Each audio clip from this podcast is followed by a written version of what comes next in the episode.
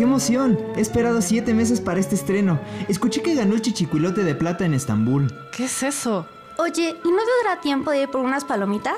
Pero acabamos de comer. Pues sí, pero no es cine sin las palomitas. Está bien. Ah, ¿y me traes también un refresco?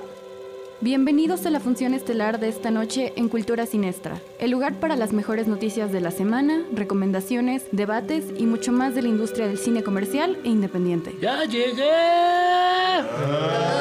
Siéntate. Comenzamos.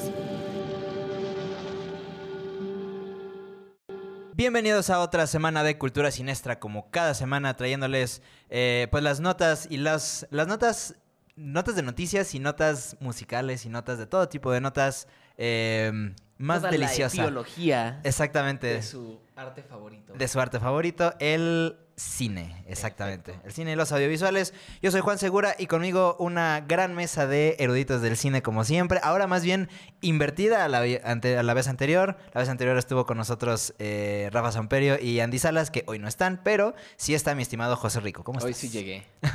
bien, bien, al fin ya no me quedé atrapado en las garras del bendito tráfico de nuestra queridísima ciudad. Exactamente, hoy llegaste tranquilo. Hoy llegué tranquilo, le sacrifiqué un bebé a Tlalo, que entonces me dejó en paz hoy. Claramente no es bueno dejar de hacerlo porque vemos lo que pasó la semana pasada. Muy bien, exacto. Esas bonitas tradiciones tan, tan, eh, tan mesoamericanas. En efecto. Así es. Eh, pues bueno, vamos a dar paso a. eh, ahora sí, vámonos a lo que nos. A, lo que, a lo que nos truje. Vamos a mojojojear A todo lo que da. Exactamente. Hoy no hay Eh, límites. Porque tenemos mucho de, mucho de qué hablar. eh, poca, poco quórum, pero muchos temas de qué, de, de qué conversar. Comenzando por estas noticias interesantes que salieron en esta semana. Eh, en primer lugar, bueno, ya tenemos fecha para los próximos, la- las próximas ceremonias de los Oscars. Eh, la siguiente, ya, bueno, la, sí, la siguiente entrega que se va a realizar en 2020 eh, se va a hacer para el 9 de febrero. Esto es un cambio interesante porque normalmente se organiza para la última fecha de, de- de febrero, principios de marzo. Ahora será el 9 de febrero, lo cual de hecho fue algo muy sorpresivo porque muchas de las de las otras premiaciones y festivales tuvieron que cambiar sus fechas para ajustarse a los Oscar porque pues, Era, era justo lo que iba a preguntar, ¿qué va a pasar con tu- Porque los Oscars son la, la culminación exactamente de la época de premios, de la temporada de premios. Entonces, si de repente se recorre todo un mes, iba a haber alguien después de los Oscars o les iba a oler, se va a cruzar con alguien, pero no, ya me la contestaste desde antes. Justamente, sí, hay un ajuste bastante interesante de, eh, de fechas que ya después platicaremos con calma cuando llegue la, el momento de, la premias, de las premiaciones. Eh, pero sí es importante considerarlo. Por lo pronto, el 9 de febrero será la ceremonia del 2020. El 2021 se va a celebrar el 28 de febrero. Ahí sí ya en- a finales del mes. Y en 2022 será el 27 de febrero. Este, Entonces, solo es obviamente, este año que hacen. el- Exactamente. ¿Y mencionaron un por qué? Eh, hasta ahorita no han mencionado realmente un por qué se movió, solamente como que tenían ahí unos, pues, tenían planes, planes, eh, y bueno, ahí sí ya será como, como cuestión de que nos vayan diciendo que tienen preparado, pero no hay realmente una razón grande por la que digan por qué. Ok. Ajá, entonces Que solamente... los demás se ajusten. Así es, exactamente. Por lo mismo, las votaciones para la siguiente eh, entrega de los Oscars se realizarán del 30 de enero al 4 de febrero de 2020. Eh, por otro lado, también algo de lo, de lo que salió por ahí interesante fue que eh, John Cena, recordemos este luchador que está saliendo ya, bueno, ya tiene un rato saliendo a la- al estrellato de Hollywood, anunció, bueno, no anunció, como que medio dijo, mediante le dejó ver que eh, está teniendo conversaciones muy, muy serias con, eh, con Marvel y, de- y por ende con Disney para protagonizar, perdón, no es cierto, es con Sí, la ya te otra. iba a decir. Sí. O sea, sí es de Estoy James. Gunn, pero no es el sí, de es Marvel. en el otro James Gunn. Discúlpenme, perdón, pero esto es más bien pláticas con Warner y con DC para integrarse al elenco de eh, Suicide Squad. Recordemos esta, justo de donde viene la confusión, esta película que será dirigida por James Gunn, eh, que es- viene de dirigir Guardianes de la Galaxia 2, después iba a dirigir Guardianes de la Galaxia 3, después que ya no, después que sí, pero en el Inter, bueno, pues lo metieron En el como Inter dijo, dijo DC, pues de aquí soy, vamos a empezar a arreglar nuestros problemas. Exactamente. Vamos a jalarnos al hombre que hizo que Guardianes de la Galaxia funcionara con nuestro propio Guardianes de la Galaxia. Ish. Suicide Squad. Justamente. Ya pues ahí digo que si de alguna forma desde un inicio este proyecto se iba a parecer mucho a, a- a Guardianes de la Galaxia, una película tipo James Gunn, bueno, pues quién mejor que James Gunn para hacer una película tipo James Gunn. Claro. Si no nos dejan como nos dejaron con el tráiler anterior que nos gustó mucho, pero la película no tanto. El primer tráiler nada más. Exactamente, el primer tráiler. Eh, pero bueno, no hay nada concreto, realmente no hay ningún anuncio oficial. Solamente dijo John Cena por ahí que, este, que le encantaría estar en, en- O sea, que sí, le, le encantaría estar en, en la película de Suicide Squad. Sería como cosa de, de esperar y todo para ver que, eh, bueno, se llegue a un acuerdo. Entonces, bueno, no, no hay nada realmente oficial. Simplemente él pues, como que dejó ver que al menos está platicando con la gente de los ejecutivos de, la, de los estudios. Y por otro lado, eh, hay algo interesante en taquilla, un poco hablando como de estas partes de mover fechas y todo, porque eh, Godzilla King of Monsters le está yendo regular son en la taquilla, no hay una respuesta realmente grande y es que eh, si ustedes ya vieron la película, nos gustaría que nos comentaran qué, qué les pareció. Eh, por lo que la gente más o menos ha estado comentando al respecto, de los que ya la vieron, es que pues está buena, pero no está tan... No les encanta tanto, ¿no? Creo Y- que ahí básicamente eh, em, entiendo y yo ya la vi, entiendo mucho el comentario de es que la historia humana no tiene como mucho cierre, ¿no? Ya entraremos un poco más a detalle eh, próximamente con eso. Sé que tenemos ahí un programa planeado para hablar al respecto con Rafa, que está Así bastante es. emocionado por. Pero creo que pudieron haber simplificado bastante la historia humana para que no fuera tan relevante y dejarnos a gusto con los monstruos dándose en la torre. Exacto. Creo que es una lección que pudieron haber aprendido de Pacific Rim.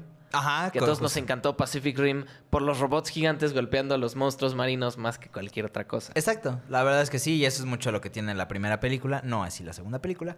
Eh, pero bueno, eso es eh, justo lo- a lo que venimos, es que Godzilla vs. Kong, que sería la siguiente película, probablemente sufra un retraso. Es lo que se está rumorando por ahí en- entre pues, el medio.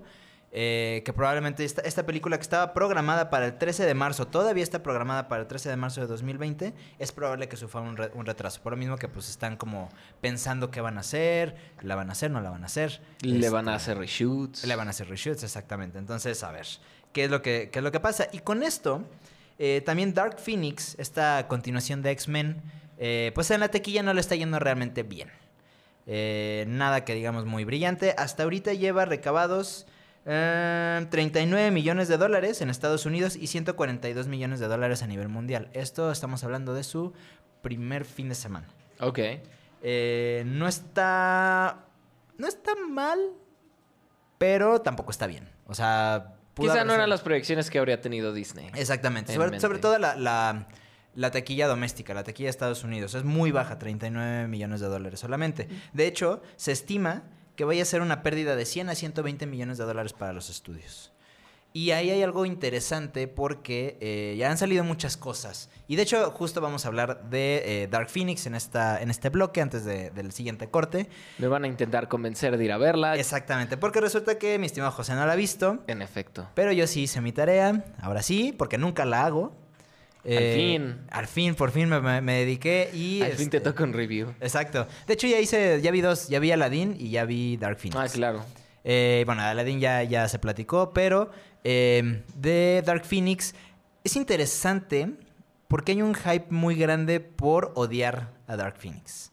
Eh, y dicen que es horrible, que es la peor película de todas. Eh, ¿En serio llegaron a ese punto? Pues dicen por ahí, la gran mayoría de la gente he escuchado que más bien dice no es la peor, pero sí está mala. Ajá. Ajá, o sea, no es nada como Apocalypse o como Origin, eh, X-Men Origins. X-Men. Origins. Ajá, exactamente. Entonces, eh, no va tan hasta abajo de eso, Ajá. pero sí está por ahí. O sea, un Es que. ¿sabes, ¿sabes qué es lo que siento? Y ahora que estaba haciendo un repaso de todas las películas de X-Men hasta ahora, Ah, las películas de X-Men nunca han sido una joya. ajá. O sea, sí marcaron una época, sí tuvieron un cierto impacto porque nos mostraron a los personajes, porque algunos personajes muy icónicos sobresaltaron bastante, como Claro. el Magneto de Ian McKellen, el Profesor X de Patrick Stewart, por supuesto Hugh Jackman como Wolverine. Pero realmente, si vuelves a ver las películas y si vuelves a pensar en ellas, la única realmente sobresaliente es Logan.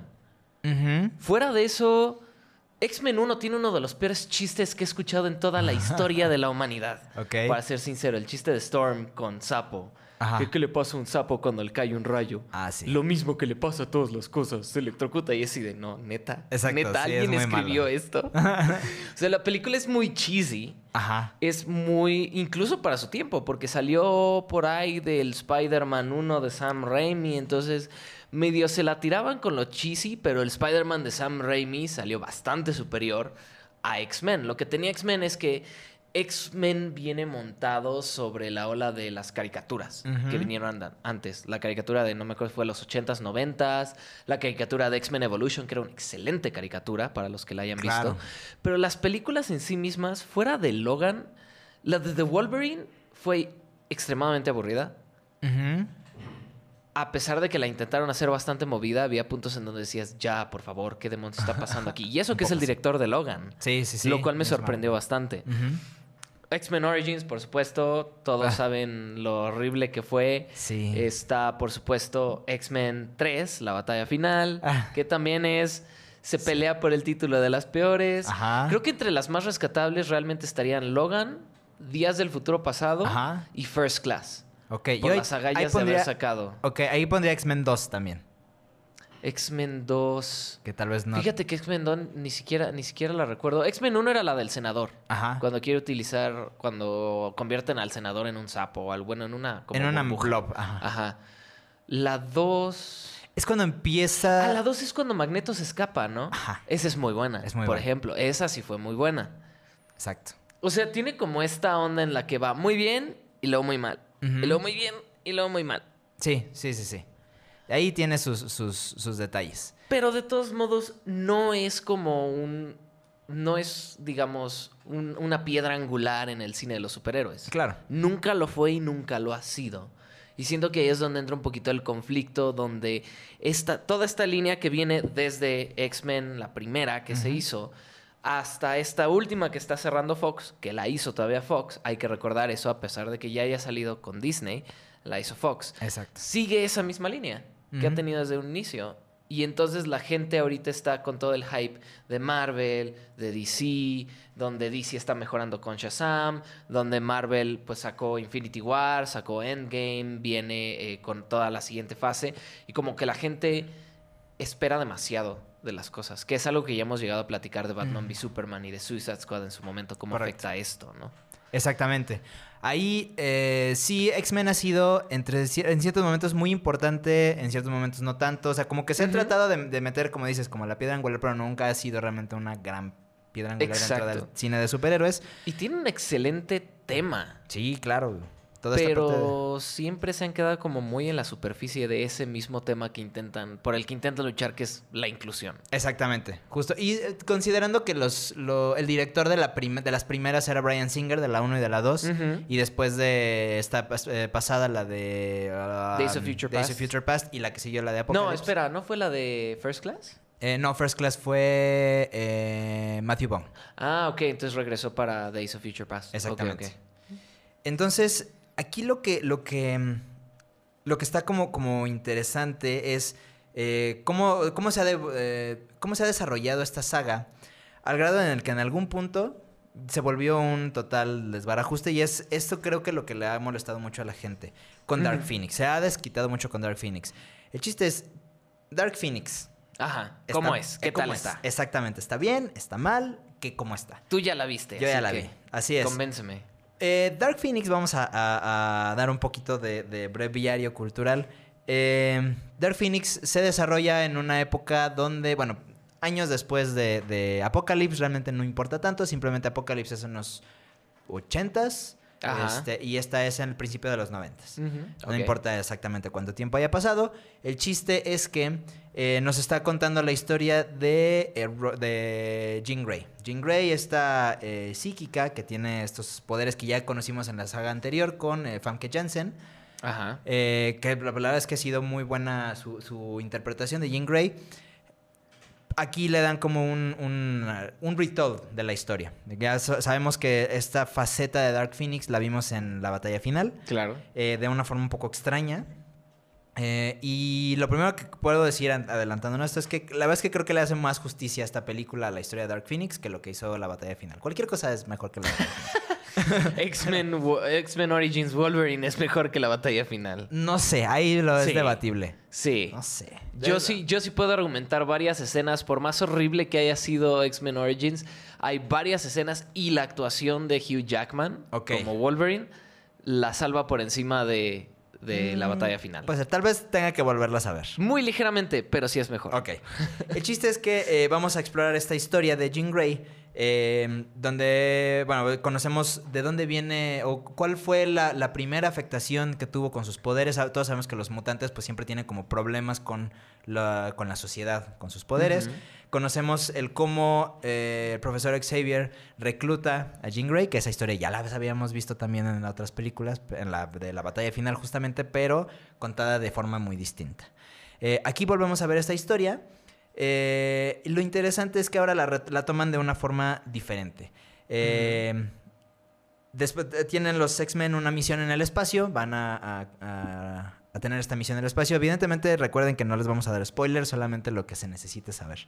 Excepto el macro spoiler que le soltó Sophie. Exactamente, un poco como ese macro spoiler que bueno, pues sí. La- fíjate que hice un buen trabajo y se me había olvidado. Entonces, este, como que ya lo... Lo, lo, viste y ¡Oh, por O sea, Dios! que fue un, ah, no más. Y ya después, ah, pues sí, ya habíamos platicado de esto. Tiene, me salió un déjà vu. Eh, van los X-Men a cumplir esta misión en el espacio. Muy bien desarrollada esta escena de la misión en el espacio. Es eh, una interacción del equipo que creo que no, no habíamos realmente visto en, pues al menos toda la nueva saga. Eh, pero está ahí como, como bastante interesante. Te plantean ya cómo llega eh, Jean, eh, Jean Grey a tener esta, este poder. El eh, contacto. el contacto con, eh, pues este el gran, gran poder que le desarrolla el, será el Fénix, ¿no? Eh, a la par también tenemos este villano, Jessica Chastain, que resulta ser un, pues un ente ahí interesante que está como en busca de este poder. Que está en busca de este poder y que hará todo lo posible, todo lo humana o tal vez no tan humanamente posible por, por, por, por obtenerlo. Eh, es interesante, es básicamente de eso va la, la- la película. La película es cómo Jean Grey eh, trata de... eh, descubre como esta, esta, esta vertiente en donde pues ya ni siquiera se siente cómoda con los X-Men, con la gente de su propio tipo. Tiene unos problemas ahí muy, muy fuertes.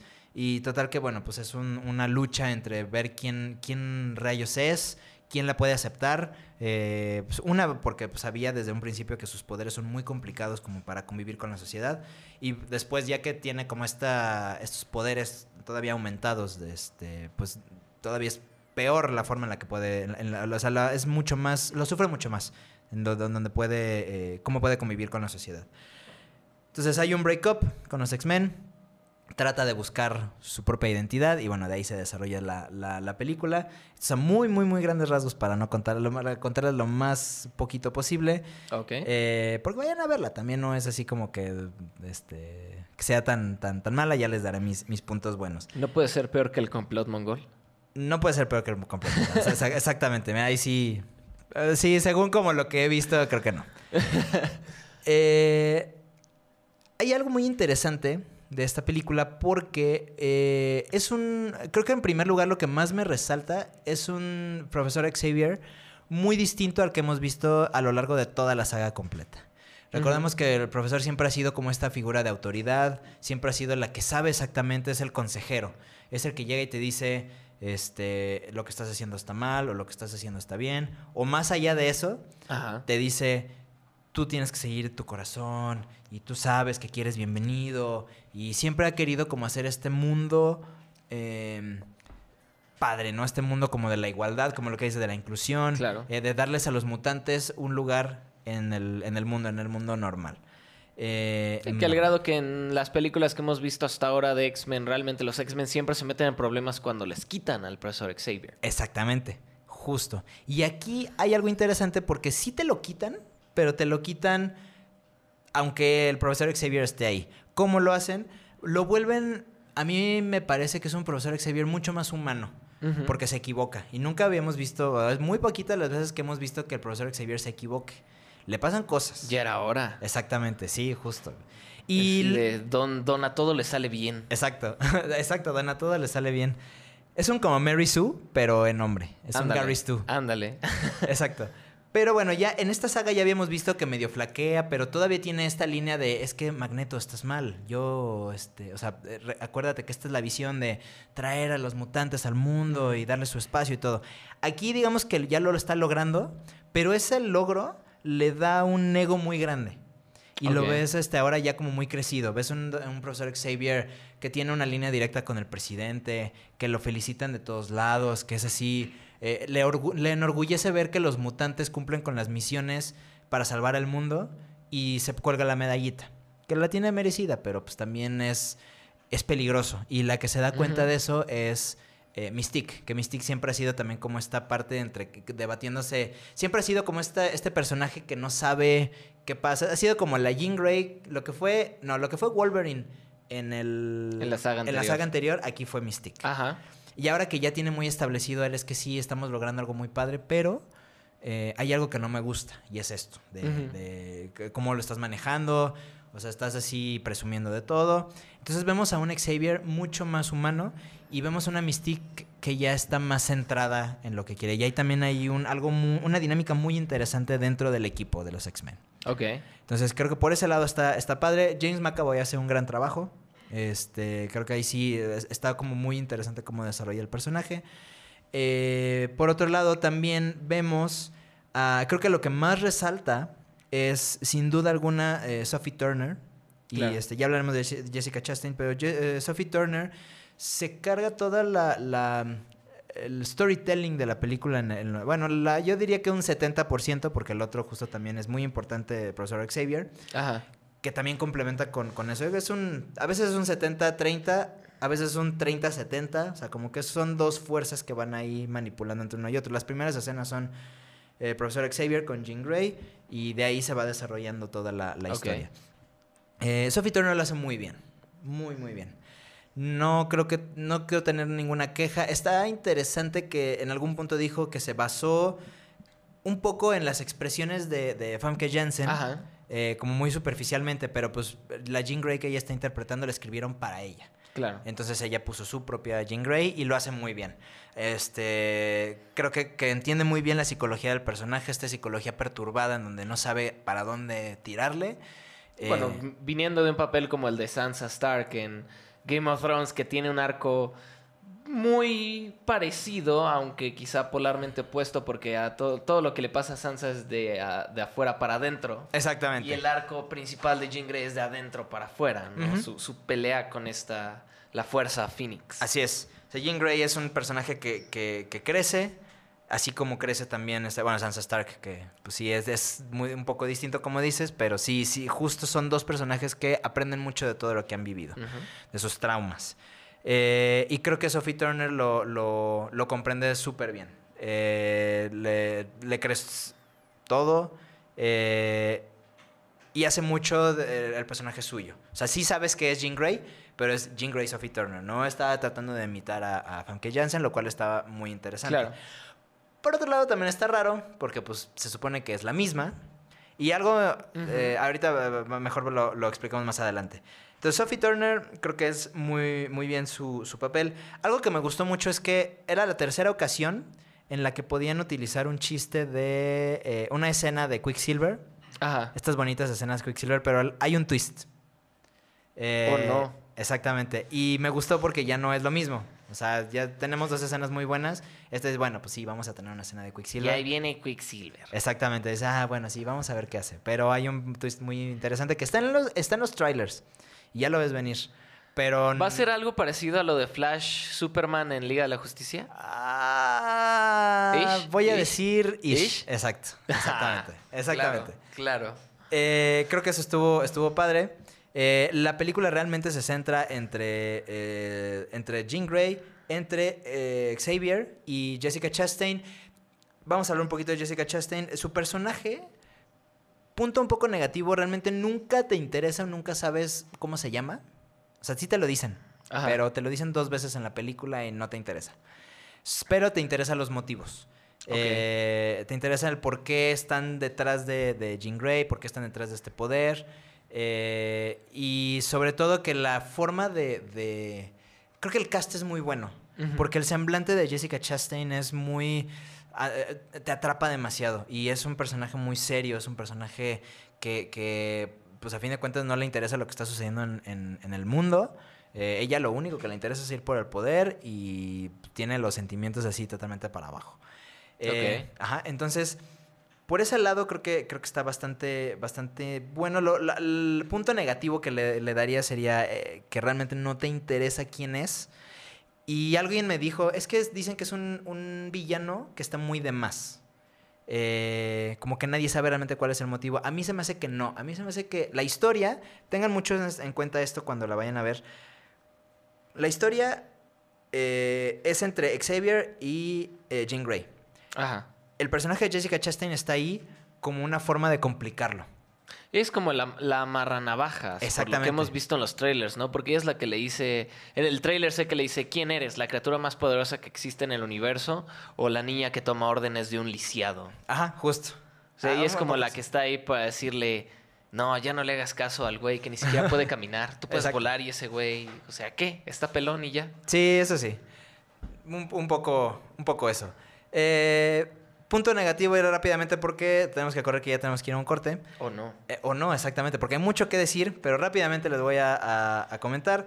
Eh, algo que no me encanta es que ya el casting, aunque fue muy bueno al principio de la saga, ahorita ya, eh, o sea, específicamente con Magneto y con Xavier, Ajá. ya no me cuadra. Porque tienen seis años para volverse Patrick Stewart y Ian McKellen. Y ya no empata. Es decir, espera un momento, ¿cuándo dieron el viejazo tan feo? Exactamente, creo que esos seis años los vivieron muy estresados. Oye, uno nunca sabe. Eh, Exacto, hay cosillas por ahí. Eh, pero lo que me gustó mucho también, eh, bueno, esto es por, por- por una parte lo que no me encanta. eh, yo creo que la gente exagera mucho, porque además se me hace que es muy, está muy bien apegado a la historia del- de, de los cómics. Claro. Eh, porque ya implican como esta parte de lo que sucede en el espacio. No sucede en el espacio, que el cómic sucede en el espacio. Eh, aquí sucede todo en la Tierra, pero va muy cercano con, con cómo se desarrolla la historia, lo cual creo que está muy padre que lo respeten. Creo que Simon Kimberg aprendió la lección de la batalla final. Eh, ahora sí dijo, bueno, pues vam- vamos a, hacer- a ¿Fue un poco más. Eh, Simon Kimberg fue director y escritor. De, de Dark Phoenix. Coescritor, sí, exactamente. Y él fue el... No, pero el director de la batalla final había sido Brett Ratner. Era Brett, Brett Ratner, pero sí lo escribió. Ah, ok. Ahí es, ahí es donde no me cuadró. Dije, ¿a poco? Sí, no, no. Fue escritor también de... de- de- Ok. Exacto. Vaya, vaya, vaya. Yo creo que la gente exagera. Eh, Dark Phoenix realmente no es. eh, Yo creo que no es. no está fea. O sea, es una buena película. Ajá. Eh, con miedo a que me digan lo que quieran y todo, pero yo creo que es una buena película. Creo que le tienen que dar el chance y la oportunidad eh, que, que merece. A fin de cuentas, es entretenida. Hay reshoots que hay gente que dicen que se notan. A mí no me pareció que se notaran en ningún momento. Me parece que tiene todo coherencia. Y la disfruté. Las escenas de acción son contadas, entre comillas, porque sí hay ahí muy buenas. Ajá. Eh, sí es una película lentona a veces, a veces, pero es interesante ver cómo se va desarrollando todo. Y bueno, creo que es un buen cierre. A mí me parece que es, con lo apresurado que estaban, es un buen cierre para la saga. Eh, entonces me a ir a un corte rápidamente. Si quieren un, poquito más, eh, ah, tomamos unos minutos del siguiente bloque para cerrar esto. Y regresamos a Cultura Sinestra.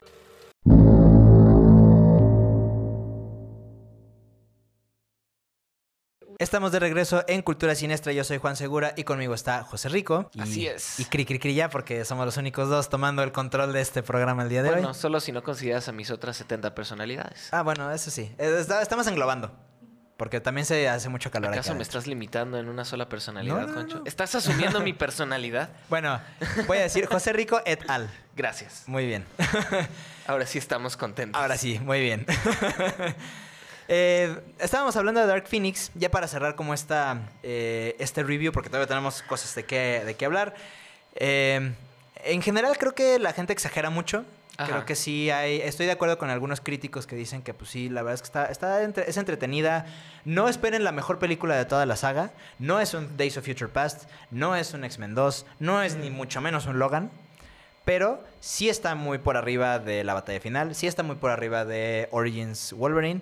Eh, y por ahí se debatiría, por ejemplo, yo la pondría tal vez como por X-Men First Class Ajá. y X-Men 1, que están como a la mitad, por ahí. Ok. Ajá. Es disfrutable. eh, los personajes en los que se, en los que se centran al menos es- son buenos. No, hay, no es una propuesta innovadora, no tiene una propuesta de dirección así súper wow, pero tiene lo necesario. Claro. Y este, está interesante que regresen como a esta. eh, em, a esta. A, esta adaptación de los cómics. A reflejar ahora sí una relación entre Jean Grey y Cyclops que ya es mucho más apegado a, en lugar de meter ahí a Wolverine que pues, lo quisieron meter en la, en la saga anterior. Wolverine de amarranavajas. Exactamente. Eh, pero bueno, mi recomendación es que vayan a verla, aunque sea de curiosidad. Aprovechen que luego está barato el cine. Y yo creo que se van a llevar un buen sabor de boca. Y si no, bueno, pues ya, coméntenos, méntenos la madre si es necesario. A Juancho, no. eh. Yo todavía no la he visto. A mí me está convenciendo Juancho. Yo la voy a ir a ver por su recomendación. Así Exactamente. que, si gustan, yo puedo ser el emisario de la ventada hacia Juancho en caso de que lo consideremos necesario. Justo. Y algo que también eh, hay que mencionar es eh, que pues, los efectos realmente estuvieron bien. Creo que no, no tengo eh, quejas sobre ellos. En algún punto, eh, por ahí vi alguna falla con el maquillaje de, de, de Beast. No fue algo muy notorio solamente porque tenían una, una toma muy, muy, muy cerrada y se veía un poquito el maquillaje de la ceja. Eh, pero fuera de eso no tengo mucho, mucha queja. Y eso nos lleva a platicar de algo muy interesante. Yo estoy diciendo mucho inter- interesante en este día. Hmm, Eh, interesante. Interesante, es mi muletilla del día de hoy. Eh, nos va, llega un, tema eh, que creo que está padre como, abarcar, que es esto de los efectos especiales. Efectos especiales CGI y efectos especiales prácticos.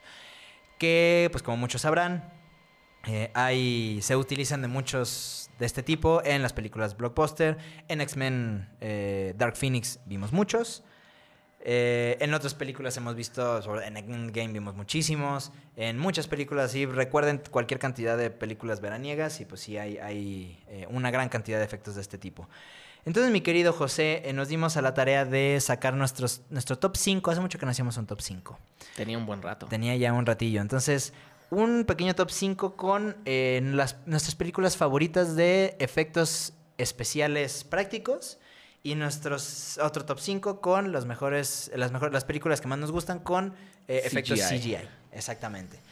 Cada quien nos especializamos en uno. José, hiciste el top de eh, efectos prácticos. Efectos prácticos. Yo me encargué más con el CGI, pero bueno. Vamos a arrancar con este top de abajo para arriba. Eh, mi estimado José, ¿qué nos tienes por ahí en tu, en tu bottom? Pues bueno, voy a empezar con mis menciones honoríficas, que creo que es importante mencionarlas. En Justo. primer lugar, primera mención honorífica va a ser para, en general, las películas de Charlie Chaplin. ok. Charlie Chaplin era un mago visual y quedó más en claro recientemente, si lo llegaron a ver en Facebook, estuvo circulando un video sobre cómo te engañaron con perspectiva y un fondo falso, haciéndote creer que Charlie Chaplin estaba en un monociclo yéndose hacia atrás a punto de caer a un precipicio, cuando en realidad todo era juego de imagen, perspectiva y el ángulo de la cámara. Ok. Lo que es este. mm, City Lights se llama. Ajá. La de la revolución industrial, cuando se mete a los engranajes. Ese hombre tenía una visión para sacar todo tipo de cosas en sus películas. Para. No era solo slapstick estilo El Correcaminos, sino genuinamente tenía una visión increíble ese Claro. hombre. Entonces, primer punto para Charlie Chaplin. Ok. Segunda mención honorífica es para eh, The Thing. Eh, La cosa del otro mundo se llamaba en español. Este clásico de Carpenter, John Ajá, Carpenter. John Carpenter. eh, del 82, si no mal recuerdo, en donde pues tenemos de las visiones alienígenas más horroríficas que existen, eh, en donde pues es un alien que toma diferentes formas, que empieza siendo un perro, eventualmente empieza a tomar forma de la gente dentro del de el pequeño campamento confinado en la Antártica de exploradores. Y pues tenemos esa memorable escena donde la cabeza se le desprende a un sujeto y Ah, le claro. salen patas, se le abre el pecho y sale una fauce gigante Ajá. que le come la mano a alguien. Eh, el perro de dos cabezas cuando se está separando, donde al final hasta te, te deja con el... ¿Qué pasa al final, no? Cuando quedan los últimos dos sobrevivientes y sabes que uno de ellos tiene que ser la cosa, Claro. pero no sabes quién es. Ajá. ¿no? Entonces, ese también, sin duda alguna, maravilloso uso de efectos. M- Hay muy buenas películas de terror que han usado muy buenos efectos. El Exorcista, por supuesto, también. Claro. Y eh, la última de las menciones honoríficas, The Dark Crystal, el cristal Oh, encantado se llegó a llamar sí, de Jim sí. Henson. Pura marioneta, Jim Henson que nos trajo, me parece, a los Muppets, Ajá, si sí, no mal recuerdo. Y pues bueno, joyísima de película, un maravilloso mundo, maravillosos personajes con los Skeksis, con los místicos, con los Gelflings. Ujú. Es, es una historia maravillosa, un gran coming of age. Eh, una película bastante progresiva para su tiempo, incluso, con el, el personaje femenino, el Gelfling femenino, teniendo uno alas, lo cual le da una ventaja mil veces superior al pobre morro que es el personaje principal. Ajá. Y dos, pues también tiene sus buenos momentos de buena lucha en contra de los enemigos. Exactamente. Entonces, pues esos son eh, mis menciones honoríficas. El puesto número 5 se lo doy a Jurassic Park. Ok, muy de bien. Steven Spielberg. Especialmente la escena del T-Rex volteando el coche. Ajá. El ataque del T-Rex. Es una de las escenas más memorables que existe en la historia del cine. Es eh, un momento que causa tensión, que causa pavor. Y sin embargo, cuando eres niño y la ves, no te asusta de más.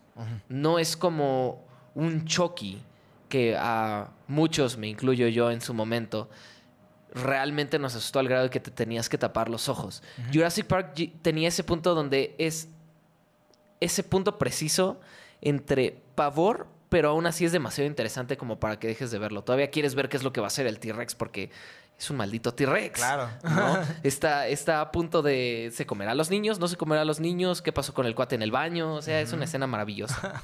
Entonces, ese es mi puesto número 5. Ok. Pocas películas han manejado animatronics de ese modo, ciertamente en su época, incluso superior a Ujú. Jaws fue, pues, evidentemente de, los, de las primeras películas de Steven Spielberg, su salto a la fama, precisamente, y estuvo muy limitado en qué tanto mostraba y qué tanto no mostraba al tiburón. Pero en Jurassic Park nos dio todo el esplendor de lo que pueden hacer estos animatronics Por metidos supuesto. en la selva. Exactamente. La verdad es que sí, es, es, una gran, es un gran ejemplo de, de este tipo de, de- de efectos. Fue muy revolucionario en su momento. Eh, y sí, o sea, definitivamente es un, es un animatronic que ni siquiera le notas que es un animatronic, ¿no? O sea, de hecho, está in- increíblemente bien hecho. Hoy en día, los dinosaurios que siguen haciendo hoy en día, te garantizo que no, no superan No. a lo que hizo Spielberg. Están basados en, y yo creo que de ahí no, no se pueden salir demasiado porque ¿qué más vas a hacer? Exactamente, justo. Eh, yo te voy a mencionar mis eh, bottoms, bueno, eh, dentro de mi top 5. Menciones honoríficas, creo que ah, vale la pena mencionar eh, Gravity, esta- está hablando de, de menciones de CGI. Esta película de eh, Alfonso Cuarón, de 2013, en la cual recordemos que ganó un Oscar, creo que tiene mucho mérito, con- teniendo en cuenta que se desarrolló toda esta eh, plataforma en donde se puso a Sandra Bullock en una pantalla verde. Ah, o sea, no salieron al espacio a grabar. No, desafortunadamente, te tengo que decir que no salieron al espacio. Salía un poquito caro. Sí, claro. Exacto, entonces lo resolvieron de esa forma. eh, hicieron todo este eh, set de movimientos de luces, movimientos de, de Ah, claro. lo que sea, un poco efectos prácticos, pero al fin de cuentas, toda la, la recreación del espacio, toda la recreación de inclusive partes del, del- del uniforme de Sandra Bullock que no sabíamos que estaban hechos en CGI, están hechos en CGI. El casco, todo el reflejo que hay en el, en el casco está hecho en CGI. Claro, para reflejar todas las estrellas y demás. Exactamente, entonces es un trabajazazazo y vale muchísimo la pena porque es una coordinación entre dirección, actuación, fotografía y efectos especiales. Claro. Es una masterclass en eso. Ok. Eh, otra que tenemos que mencionar es Rogue One, esta película de Gareth Edwards de 2016, parte del universo de Star Wars. Eh, sobre todo, específicamente por el trabajo que hicieron para, uno, eh, usar footage de las películas originales para traerlas a esta y que sean, o sea, que se vean exactamente en la misma línea. Tal cual. Exactamente, el integrarlas a, o sea, el, todo el trabajo de masterización de las películas que tenían en 35 milímetros, todo ese, ese trabajo. Otro, eh, también por las escenas impactantes de cuando la estrella de la muerte este, dispara, son maravillosas.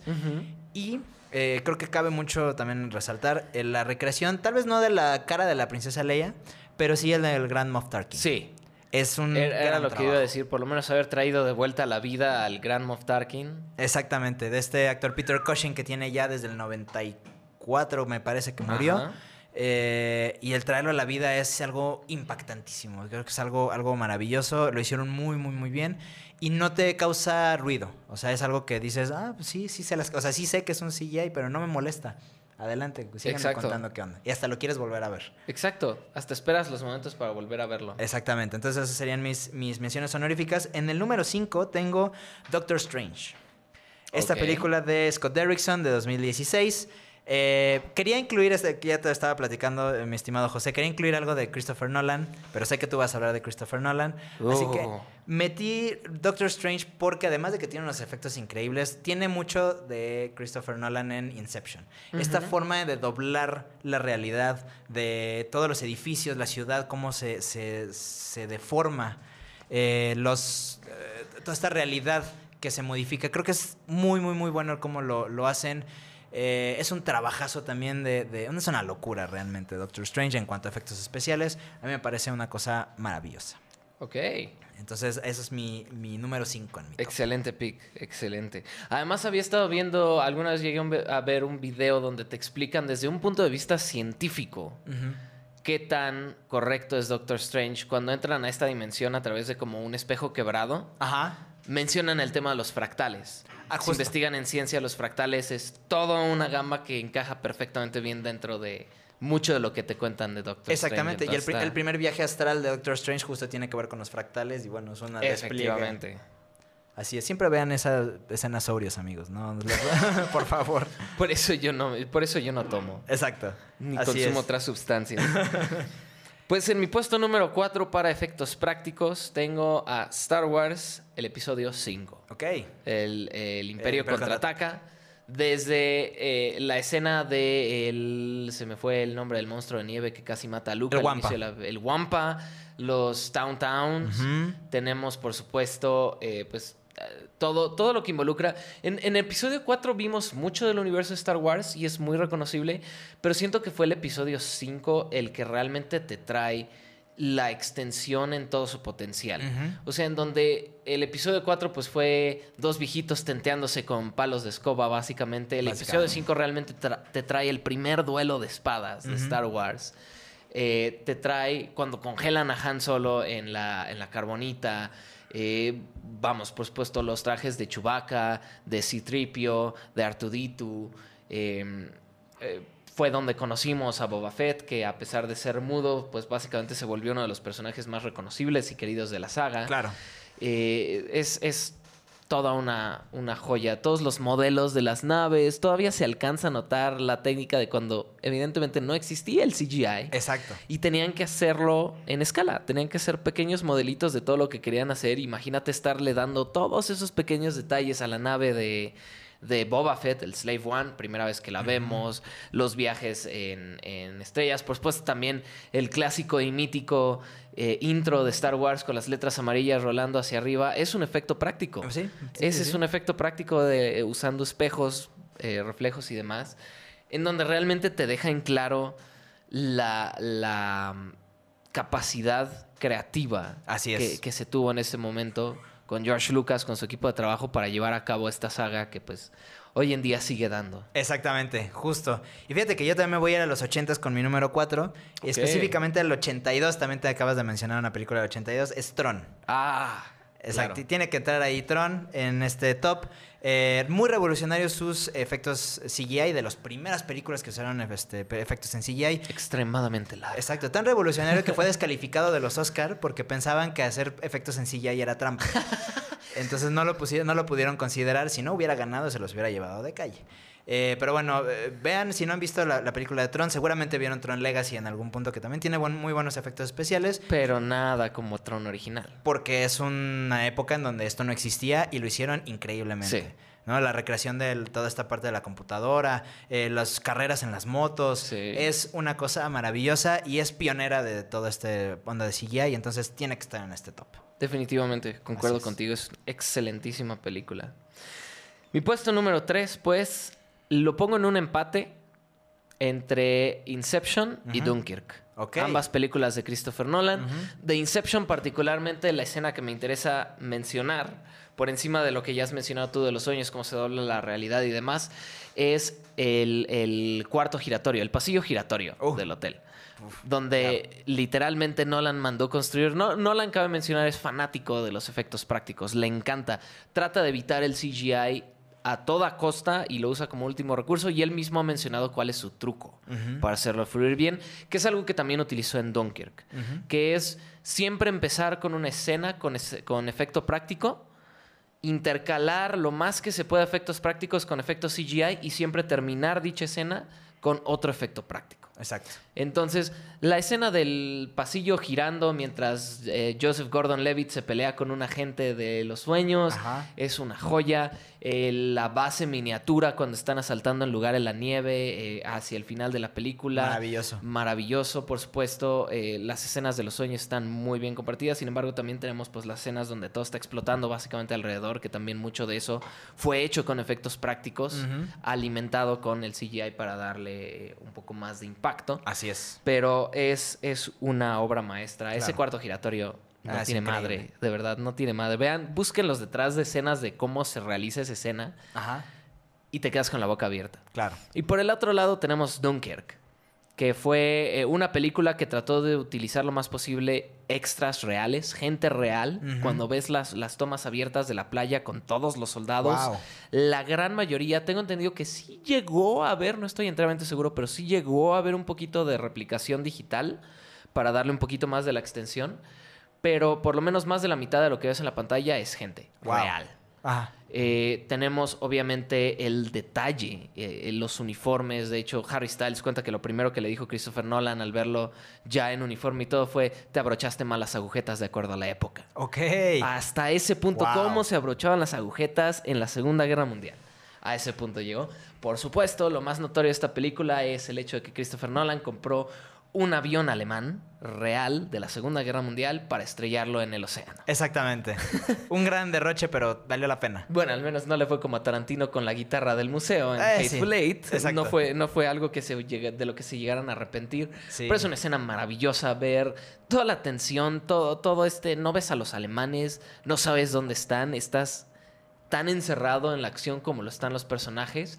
Y al mismo tiempo, por, por supuesto, también la, la escena en donde llegan todos los barquitos, todos los barquitos particulares a rescatar a los soldados, Exacto. también te quedas con esa sensación de hay esperanza en la humanidad. ¿no? Exacto. Todavía, todavía hay algo bueno. Eh, está Kenneth Branagh también como un personaje importante. Entonces, entre estas dos se llevan el tercer lugar. Perfecto. Tercer lugar para CGI es eh, Matrix 99, esta película de los hermanos, en ese entonces hermanos Wachowski.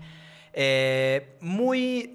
Sobre, evidentemente, si les hablo de Matrix, se van a acordar de las escenas de este, el Bullet Time. eh, Claro. Estas escenas que, que dan la vuelta a la misma, al mismo momento y es en cámara lenta.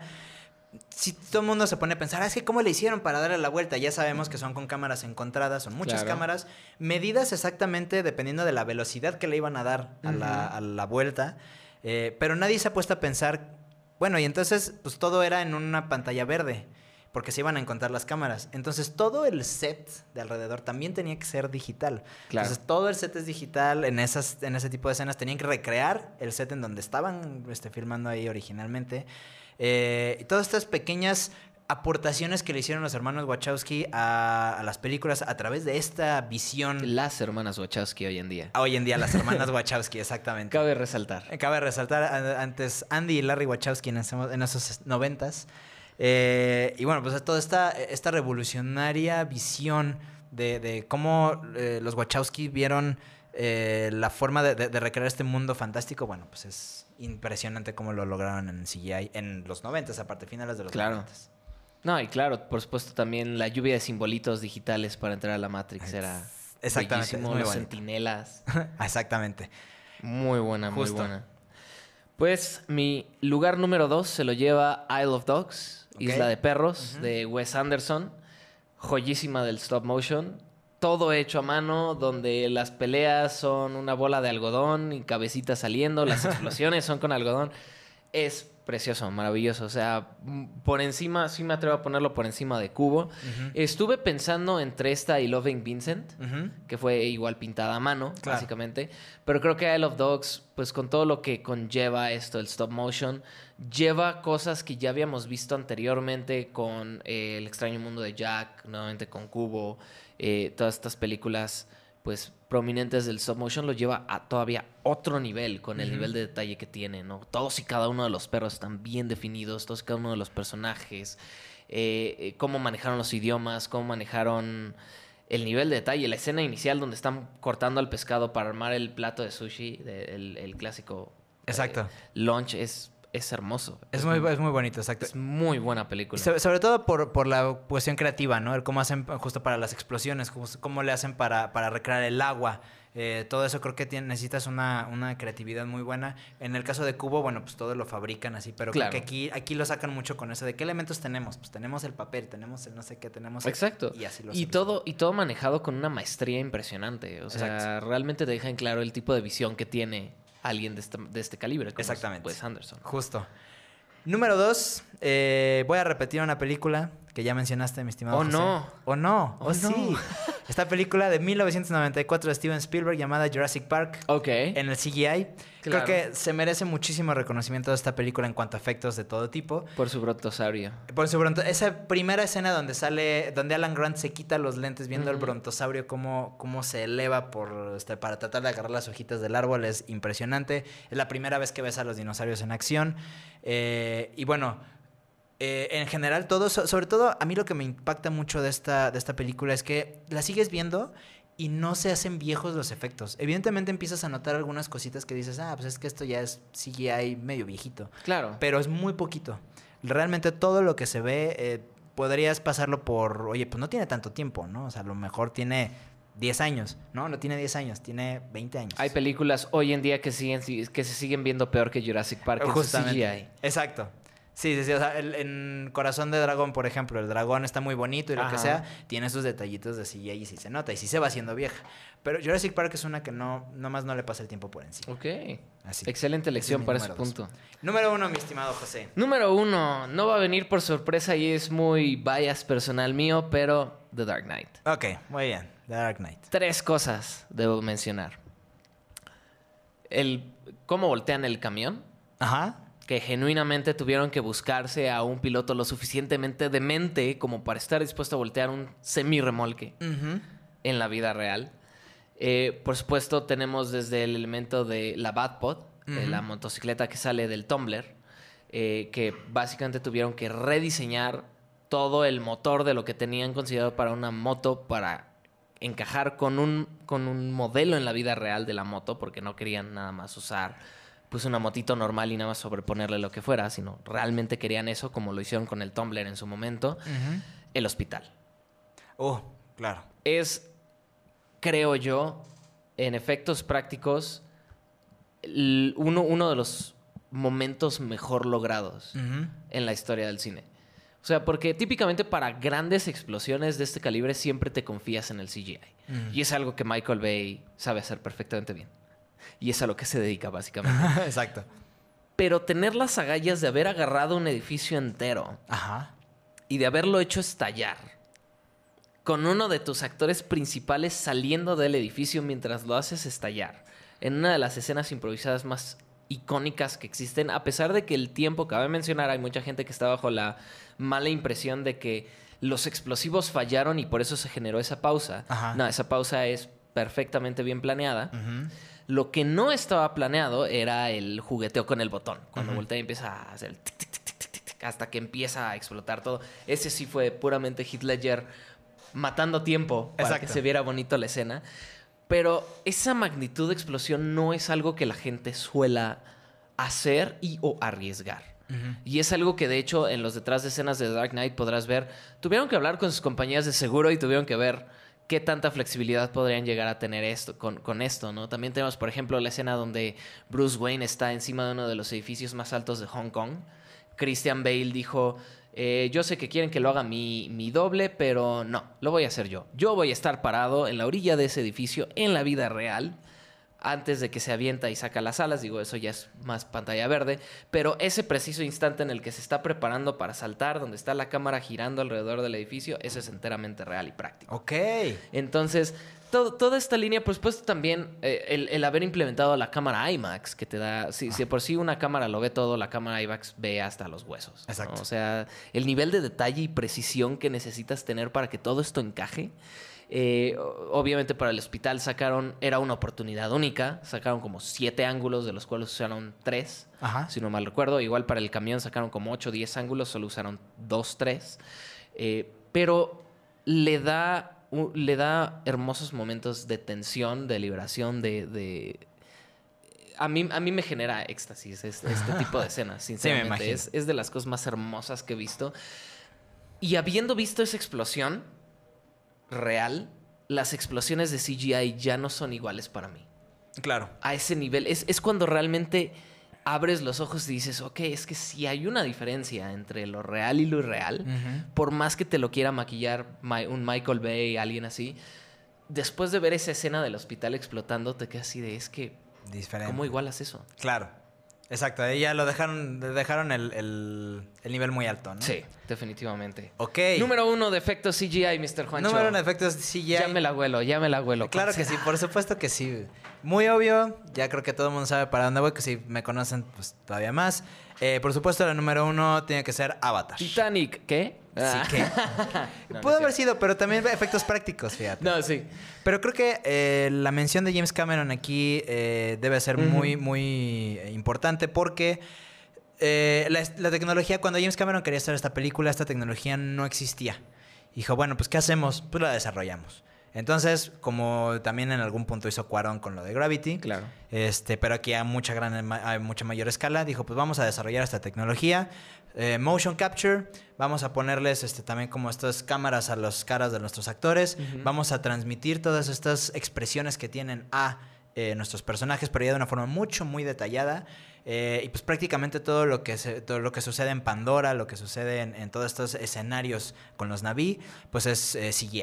Claro. Eh, y CGI desde cero, o sea, porque ni siquiera fue de, ah, pues vamos a escanear los arbolitos para ver cómo son. Todo se creó desde cero, es un mundo totalmente nuevo, todo es la planeación de James Cameron y bueno, de su Sus equipo. pajarracos. Exactamente. Eh, y para hacerlo también en una gran escala, en un formato también muy grande, en un formato 3D, que también eran de las primeras películas formadas nativa, este, filmadas nativamente en 3D. Ujú. Eh, entonces, para aprovechar muchísimo todo eso. Y es un trabajal de CGI. Entonces creo que es, vale muchísimo la pena mencionarlo. Es, es- independientemente de que la- el guion sea medio flojito y todo, eh, es algo que pues tenemos que mencionar. ¿Sabes qué película hubiera agregado yo en CGI? ¿Cuál? Voy a, voy a mencionar una para CGI y tú puedes mencionar una para prácticos. Terminator 2. Terminator 2. para Todos los CGI. efectos del T-1000 para CGI. Uf, ok. Joyísima. Puede ser. Eh, efectos prácticos. Ay, qué difícil, efectos prácticos. Yo creo que ahí pondría, por ejemplo, Titanic, por, no por ser James Cameron también, sino porque sí me acuerdo que fue muchísimo. Hasta tuvieron que construir un Titanic del tamaño real casi, casi para hacerlo. Esa fair la enough. podría mencionar. Eh, se nos acaba el tiempo, nos tenemos que ir, mi estimado José Rico. Muchas gracias. No, pues gracias a todos los que nos escucharon. Mesa pequeña pero muy habladora. Exactamente. Pudimos mojojear a gusto. A gustísimo. Así es, exactamente. Pero bueno, nos vemos la siguiente semana. Eh, no se olviden de comentarnos en redes sociales. Eh, díganos qué opinan de este top 5. ¿Les gusta, no les gusta? ¿Cuáles Eh, agregarían? Exacto, cuáles agregarían, cuáles sacarían. Y por lo pronto, bueno, pues nos vemos la siguiente semana. Muchas gracias, Eli, por este, tolerar nuestras pasadas de tiempo. Nos vemos la próxima semana en Cultura Sinestra. Estuvo increíble, la mejor película que he visto en la vida. A eso dijiste el mes pasado. Ay, pues no estuvo tan buena, como que estaba rara. ¿La película? No, la mantequilla de las palomitas, como que no se me va el sabor. Esperamos que hayas disfrutado esta función. Acompáñanos la próxima semana en otra emisión de Cultura Sinestra. No olvides seguirnos en Facebook, Twitter e Instagram y déjanos tus comentarios, opiniones y sugerencias para el programa. También puedes escuchar todos nuestros podcasts en www.promoestereo.com. ¿Qué? ¿No hay escena postcréditos? ¡Chale! Voy a pedir un reembolso. No manchen, mejor me voy a las próximas de Marvel. Cha.